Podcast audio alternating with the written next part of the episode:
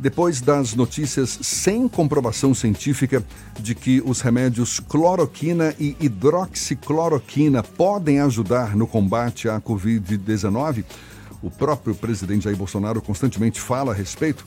Pois é, depois dessas notícias, tem havido uma procura exagerada pelos medicamentos, o que preocupa pacientes de doenças reumáticas, que hoje são os verdadeiros beneficiários desses remédios. Tanto que a Anvisa determinou a liberação da venda dos medicamentos somente com receita médica. A ideia é proteger exatamente os pacientes que de fato precisam dessas substâncias. A gente fala mais sobre o assunto conversando agora com a médica reumatologista Viviane Machicado. Conosco por telefone. Bom dia, doutora Viviane.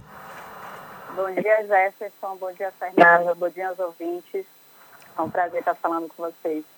Prazer tudo nosso. Muito obrigado por aceitar o nosso convite. A senhora tem notícias já de pacientes reumáticos com dificuldade para ter acesso a esses medicamentos? E qual o nível de problema que esses pacientes podem enfrentar diante de uma possível falta tanto da cloroquina como da hidroxicloroquina? Muito, muito. Muitos pacientes entrando em contato porque já não estão conseguindo ter acesso à medicação. As farmácias estão, continuam desabastecidas ainda. Então, é, a gente aguarda que nas próximas semanas o estoque seja restabelecido. Né? Os pacientes eles têm um risco, já que essa medicação é uma medicação imunomoduladora para a doença autoimune, ou seja, ela controla o processo inflamatório que o paciente tem. Se ele continuar muito tempo sem a medicação, a doença que estava quiescente, estava latente, ela pode reativar e trazer novos danos. Então, muitos pacientes têm entrado em contato com receio, com medo, ou porque já acabaram a medicação ou tem poucos comprimidos. O que a gente sabe que essa medida da Anvisa, de fato, ela protege mais, porque antes a hidroxicloroquina era uma medicação de livre acesso. Qualquer pessoa que chegava na farmácia poderia comprar sem receita e agora está sendo controlada. Esse remédio, normalmente, ele é encontrado em condições normais nas farmácias em geral, mas também é distribuído pelo governo? Tem algum, algum serviço nesse sentido ou não? Tem. Tem um programa do governo que libera essa medicação. Essa medicação é muito utilizada para os pacientes com lúpus, mas também outras doenças autoimunes reumáticas usam, como artrite reumatoide, síndrome de Jogren, então, o paciente ele é cadastrado nesse programa de governo de liberação de medicamento especial através de um relatório médico, de um formulário e comprovação de documentos. Então, diante dessa pandemia, a Secretaria de Saúde também, ela disponibilizou que novos pacientes sejam cadastrados através desse programa, né, desde que apresentem essa documentação necessária. Doutora Viviane, existe alguma alternativa para pacientes que não conseguem acessar esses remédios? Alguns pacientes estão optando por formular o, a medicação, né? É uma medicação que, de fato, ela está liberada também para ser formulada. O custo tende a ser muito maior do que o, o original da farmácia, mas é uma alternativa, enquanto a gente não regulariza a situação. Doutora Viviane, tem uma discussão também sobre o uso indiscriminado da hidroxicloroquina e da cloroquina por pacientes que não têm nenhum tipo de demanda pela utilização desses é, remédios, dessas substâncias. É possível que haja consequências a longo prazo quando o uso não é o adequado das substâncias? Com certeza. A primeira coisa que a gente tem que deixar claro é que a gente ainda não tem essa resposta de que, de fato, a hidroxicloroquina ou a cloroquina sejam eficazes para o tratamento da, da Covid-19. Então, isso são é, relatos iniciais de que realmente o medicamento ele teve um efeito antiviral, mas a gente não sabe ainda até que ponto isso vai é, transcrever para uma melhora clínica do paciente. Então, essa medicação, ela está sendo liberada, inclusive, pelo Ministério da Saúde para uso experimental em pacientes internados com gravidade. Não é uma medicação que está liberada para ser usada profilaticamente, ou seja, o paciente não, não, a pessoa não pode achar que usando a medicação vai estar tá protegida, isso dá uma sensação errada de proteção. E o medicamento ele não é isento de efeitos colaterais. A longo prazo, ele pode trazer, inclusive, um efeito colateral grave, que é a cegueira, que é uma medicação de depósito, que a pessoa usa há muito tempo, mas isso leva geralmente anos. Porém, tem efeitos mais agudos também, que são importantes e que a gente tem que estar atento. Por isso, essa medicação tem que ser usada sob prescrição médica e com monitoramento. Quais seriam esses problemas agudos que poderia causar? O mais comum é intolerância gastrointestinal, a pessoa pode ter diarreia, pode ter vômitos, pode em alguns casos provocar arritmias cardíacas também. É, tanto é que alguns, alguns pacientes a gente precisa fazer um eletrocardiograma prévio para ver se já tem alguma arritmia, algum distúrbio de condução e também aumento de, de enzima do fígado. Esse já é mais raro, mas pode acontecer também. Além de outros é, efeitos colaterais, como alergias, como manifestações cutâneas em reação à droga, são alguns dos possíveis efeitos agudos. Quer dizer, os próprios pacientes que consomem esses medicamentos devem utilizá-los também sob orientação médica, porque a gente, como a senhora mesma está dizendo, existem efeitos colaterais, não é isso? Existe.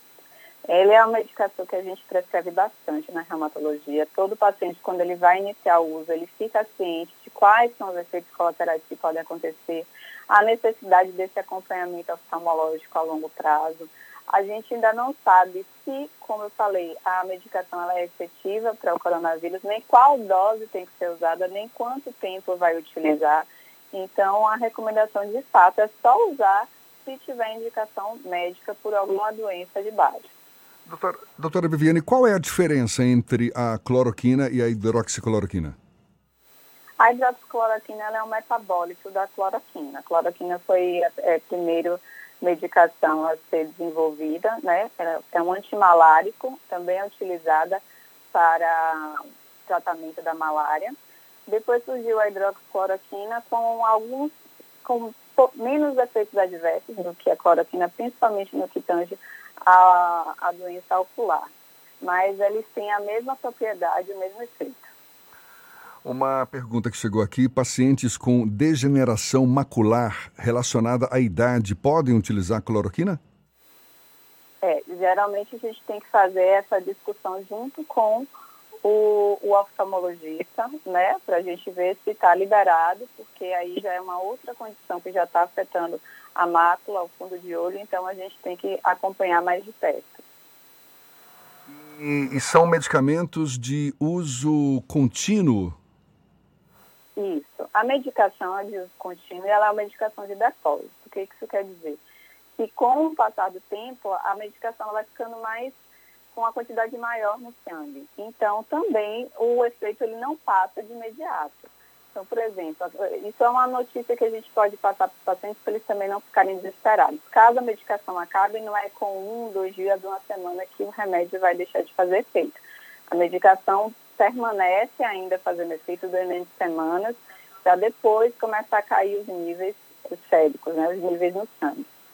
Doutora, como volta e meia a gente vê até autoridades é, públicas falando sobre o uso da cloroquina, apesar da não recomendação do, de autoridades da área de saúde, o ministro da Saúde já falou mais de uma vez sobre a falta de evidências é, científicas para o uso da hidroxicloroquina no caso do combate à Covid-19. Eu queria só que a senhora reforçasse a população sobre o não uso indiscriminado dela.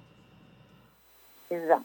A medicação só é para ser utilizada sob orientação e prescrição médica. A gente não tem ainda essa resposta Pode ser até que não tenha efeito nenhum durante a evolução da doença, então a gente precisa de mais dados. Durante o internamento, se for necessário, o médico vai avaliar, já que isso está sendo liberado pelo Ministério da Saúde, mas de forma nenhuma pode ser utilizada porque o paciente está achando que está gripado ou achando que com a, medicação ele vai estar tá protegido da, da doença. Isso não existe. É uma medicação que não é isenta de efeitos colaterais, pode trazer prejuízos sérios. Então, a, a população em geral não deve usar se não tiver uma prescrição médica indicando. Mesmo com essa, é, digamos, não comprovação científica de que esses dois medicamentos são benéficos no combate à Covid-19. O que, que foi descoberto até agora de benéfico no uso desses dois medicamentos com a Covid-19? A senhora tem conhecimento disso? Excelente. É, a hidroxicloroquina ela tem um efeito imunomodulador. O que, que isso quer dizer? A gente já sabe que ela tem a propriedade de diminuir a resposta inflamatória. Tá? Então, isso já poderia ser um efeito da medicação para a doença. Além disso, é, estudos iniciais já mostraram, principalmente in vitro, ou seja, quando a gente fala in vitro, é em tecidos, certo? Que a gente coloca a medicação que já tem lá a infecção pelo vírus. Mostrou que com a medicação, a carga viral, a quantidade de vírus diminuiu. E isso também foi visto em alguns estudos com pacientes internados, principalmente na China e na Itália, que mostrou que aquela carga viral, principalmente em mucosa de nasofaringe, diminuiu com os dias. Tá? Mas o que a gente, a pergunta maior que a gente quer, quer fazer, que a gente está aguardando os nossos dados, é se isso vai se refletir na melhora clínica, no desfecho, ou seja, se os pacientes vão morrer menos, se eles vão melhorar mais rapidamente. Então, essa resposta a gente ainda não tem. Pode ser que seja um achado ocasional e que isso não reflita em melhora para o paciente. Em quanto tempo a senhora acha que pesquisas nesse sentido podem já ser consideradas conclusivas? Eu acredito que em breve, porque são muitos estudos em andamento no momento ao redor do mundo. No Brasil também a gente já está começando vários protocolos em centros, então eu acredito que não vai demorar, a gente vai ter essa resposta Claro que a gente tem evidências fracas ainda, como eu falei, que a gente precisa, a gente é movido na medicina, principalmente por medicina baseada em evidências. Então a gente tem que ter esses estudos de melhor qualidade, com um número maior de pacientes, que vai dizer para a gente se a, med a medicação é eficaz, qual o nível de segurança, qual a dose, quanto tempo vai ser utilizado. Eu acredito que, que em abril a gente agora a gente já tem alguns resultados parciais desses estudos que estão em andamento. Doutora. Doutora, só mais uma pergunta, porque muito se falou sobre lupus, porque é uma demanda de pacientes com o lupus para a utilização do, da hidroxicloroquina e da cloroquina, mas não é uma doença de muito conhecimento da população. Rapidamente, para explicar à população o que é o lupus e o que é que como afeta o paciente que é diagnosticado com essa doença.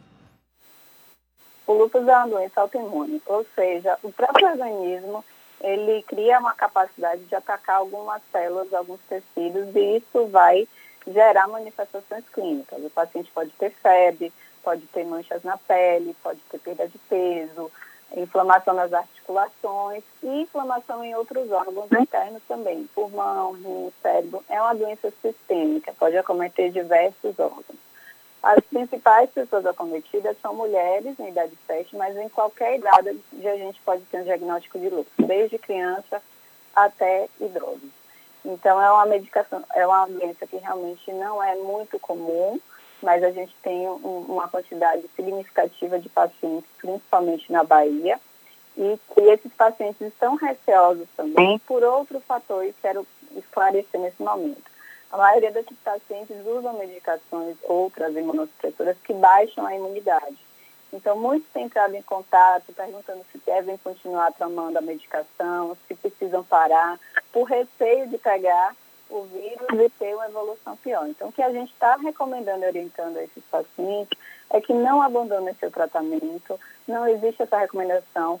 É, os dados que a gente tem até o momento de populações que já tiveram pico da epidemia é que esses pacientes não evoluíram com a forma pior da doença. Então, não parece ser um fator de risco para a Covid-19. Quando a senhora fala que o lúpus é uma doença autoimune, isso significa que não tem uma causa, uma causa aparente, é uma doença que se, se desenvolve por conta própria. E qualquer pessoa pode, pode ter lúpus? Pode. Tem um componente genético, que a gente sabe que é importante, né? Uma, um, que já nasce com o indivíduo uma predisposição. Isso não quer dizer que necessariamente tenha que ter alguém na família com lúpus, tá? E tem os fatores ambientais, que também são associados a como gatilho. A gente já sabe alguns tipos de infecções podem ser gatilhos, alguns hábitos de vida. Então, é uma doença multifatorial, tem vários fatores envolvidos é, mas a gente não sabe exatamente uma causa única e específica que cause o lúpus até o momento. E é uma doença que tem cura? Não, tem controle. A gente não fala em cura porque a gente ainda não tem nenhum remédio que faça com que o organismo pare de produzir os anticorpos que estão inflamando, que leve a um estágio que a gente possa chamar esse indivíduo está curado. Mas a gente fala um outro termo na medicina que é uma remissão, ou seja, é possível, hoje a gente tem muitos tratamentos que o paciente tem uma vida normal, com qualidade, porque a gente consegue controlar esse processo autoimune inflamatório com medicação e o paciente continua sua vida bem. Mas para isso é importante sempre o acompanhamento reumatológico, reavaliações frequentes das medicações, mas é possível sim a gente entrar nesse estágio de remissão, porém a gente não denomina como cura. Mas isso pode perdurar anos, a vida inteira, inclusive. É o caso das doenças reumáticas em geral? Elas não têm cura também?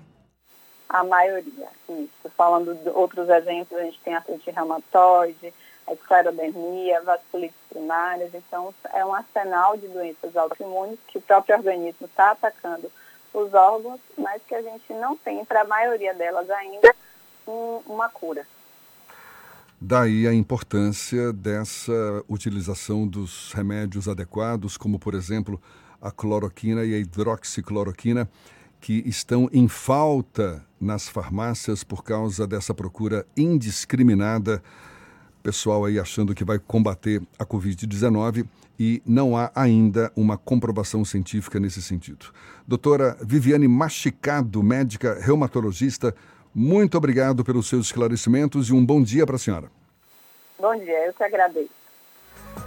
Agora são 7h40. A gente lembra que essa conversa também vai estar disponível logo mais nos nossos canais no YouTube, no Spotify, no iTunes e no Deezer. A gente volta já.